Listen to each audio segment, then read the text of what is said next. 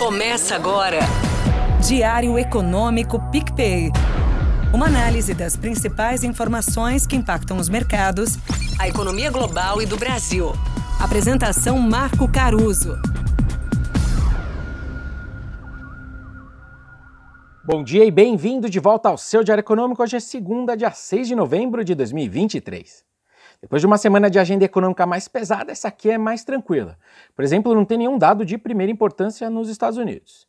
E até por isso eu acho que é razoável a gente esperar de antemão uma continuidade daquele bom humor que a gente viu prevalecendo desde quarta passada.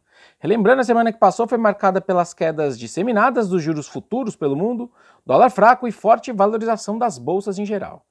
Os principais fatores foram alguns números mais fracos da atividade americana de outubro, com destaque para o setor de serviços e também o mercado de trabalho, além da leitura de que a parada no ciclo de alta do Fed dessa vez é para valer.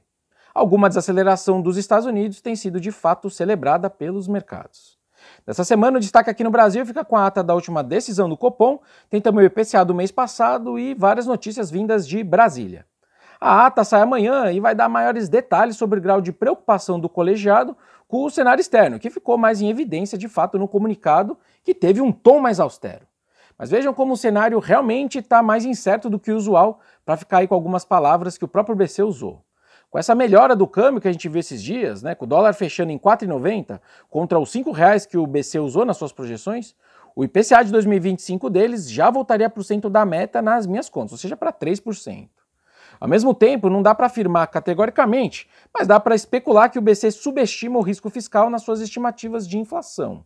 Ele não diz para a gente que resultado fiscal ele usa como premissa nas suas estimativas, mas é possível que ele adote a meta do governo como base, meta essa que vai mudar para pior. E aí só analise cenários alternativos para entender o balanço de riscos. O ponto é que o externo pode ter melhorado nos últimos dias, mas o nosso samba de uma nota só segue no modo repete. Para dar números, o dólar caiu para 4,90, como eu já disse, e o nosso juro de 10 anos, por exemplo, cedeu ali de 11,90 para 11,67% entre sextas-feiras, ou seja, melhorou 23 pontos. Só que o nosso juro real dos mesmos 10 anos, quando você desconta a inflação desse juro nominal, ele piorou de 5,79 para 5,91% também entre sextas-feiras, ou seja, subiu 12 pontos e é o juro real que tem mais a ver com o juro estrutural e com o cenário fiscal. A chance alta de alteração da meta fiscal do ano que vem, como eu disse, segue fazendo preço. Apareceu aí de forma meio tímida no documento do BC. Vamos ver se ele tem alguma novidade na ata, apesar de usualmente ele preferir esperar uma oficialização do lado da Fazenda e do Congresso. Bom, de Brasília, esse papo de meta chega até a ofuscar a PEC da reforma tributária, que pode ser votada no Senado agora. Ela deve ser apresentada amanhã na CCJ e a previsão do relator, o senador Eduardo Braga, é de que na quinta o plenário do Senado finalize a votação dessa matéria, que vale nunca esquecer, está há 40 anos na pauta do Congresso. Durante o feriado, quando a Fazenda se reuniu com o relator para tratar do texto, o ministro Haddad admitiu que as novas exceções inseridas pelo Senado poderiam aumentar a alíquota padrão do IVA na reforma para 27,5%. Fora isso, essa semana a Câmara deve se concentrar na discussão sobre a regulamentação da cobrança de tributos federais sobre os subsídios de ICMS que os estados dão, que os jornais insistem em chamar de subvenção, o que não ajuda muito o leigo a acompanhar essa discussão, certo? Essa medida é importante para aumentar a receita no próximo ano, mas dizem os jornais do final de semana que os líderes ali do Congresso já começam a trazer objeções ao projeto, de olho na boa e velha barganha política.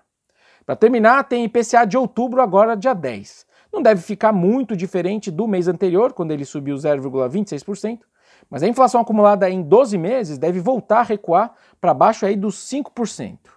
Os preços dos alimentos seguem muito bem comportados e ancorando o índice cheio. Além disso, a gente também tem no mês aqueles reajustes dos combustíveis que a gente viu tempos atrás, continuando ali a dissipar, ou seja, a melhorar. Seguimos então com uma visão positiva com o IPCA de curto prazo. Para o fechamento desse ano, por exemplo, a gente chega agora em 4,5%, uma revisão para baixo dos nossos últimos números. Por hoje é isso, turma. Bom dia, bons negócios e sorte sempre. Você ouviu? Diário Econômico PicPay. Uma análise das principais informações que impactam os mercados, a economia global e do Brasil. De segunda a sexta, às seis da manhã, no Spotify e YouTube.